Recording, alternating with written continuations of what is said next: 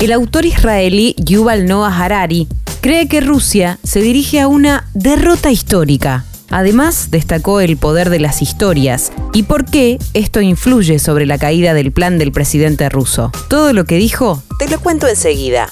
Soy Caro Yaruzzi y esto es Economía al Día, el podcast del Cronista, el medio líder en economía, finanzas y negocios de la Argentina. Seguinos en nuestro canal de Spotify y escuchanos todas las mañanas. Desde que se produjo la invasión de Rusia a Ucrania el pasado 24 de febrero, varias voces se alzaron para opinar sobre el conflicto y cuál será su desenlace. En este caso, el filósofo e historiador Yuval Noah Harari aseguró que el presidente de Rusia, Vladimir Putin, se dirige hacia una derrota histórica. Podrá ganar todas las batallas, pero perderá la guerra.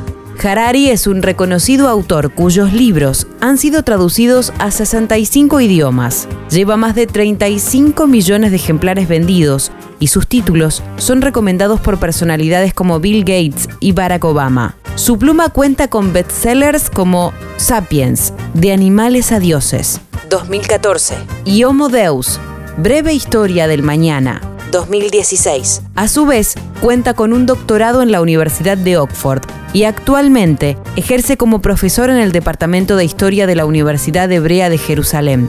El sueño de Putin de reconstruir la Rusia imperial siempre descansó sobre la mentira de que Ucrania no es una nación real. Contó su mentira tantas veces que aparentemente él mismo se la creyó, mencionó el filósofo en una columna de opinión publicada esta semana en The Guardian.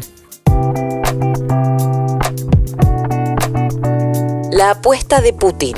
Harari enumeró las ventajas que a priori tenía Rusia a la hora de planificar su estrategia. Sabía que militarmente Rusia empequeñecía a Ucrania. Sabía que la OTAN no iba a mandar tropas para ayudar a Ucrania. Sabía que la dependencia europea del petróleo y gas rusos harían dudar a países como Alemania a la hora de imponer sanciones. Sin embargo, señala, había un factor desconocido. Es mucho más fácil conquistar a un país que apoderarse del mismo. Putin sabía que tenía el poder de conquistarlo, pero ¿la gente de Ucrania aceptaría el régimen títere de Moscú? Planteó el autor. Sobre esto, el pensador detalló que la resistencia del pueblo ucraniano fue uno de los principales puntos para que la apuesta de Putin cayera, y agregó, los rusos pueden conquistar toda Ucrania, pero para ganar la guerra deberían apoderarse de Ucrania, y solo pueden hacer esto si los ucranianos se lo permiten. Esto pareciera muy poco factible de suceder. Con cada día de violencia, argumenta, Putin se asegura de que su sueño nunca se lleve a cabo. ¿A qué se debe esto? Cada muerte ucraniana profundiza el odio hacia los invasores. El odio es la más fea de las emociones, pero para las naciones oprimidas es un tesoro escondido muy profundo en el corazón y puede sostener la resistencia por generaciones.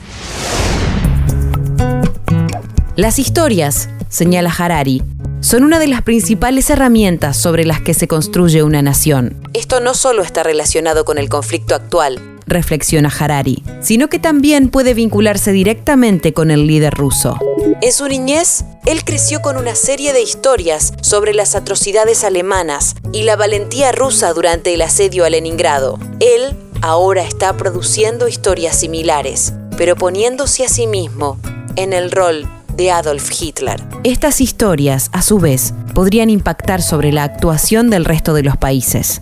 Si los ucranianos se atreven a parar un tanque con sus propias manos, entonces el gobierno alemán puede atreverse a proveerles de misiles antitanques. El gobierno de los Estados Unidos puede atreverse a sacar a Rusia del SWIFT y los ciudadanos rusos pueden atreverse a demostrar su oposición a esta guerra sin sentido. Si bien pronostica una derrota rusa, Harari asevera que el conflicto no será breve.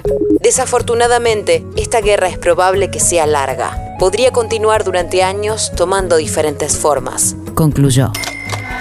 Esto fue Economía al Día, el podcast del cronista. En 113 años aprendimos que todo pasa. Economía, finanzas y negocios, todo pasa por el cronista. Por el cronista, economía real. Por el cronista negocios, finanzas. Por el cronista, la información que buscas. Todo pasa por el cronista. Todo pasa por el cronista. Todo pasa por el cronista.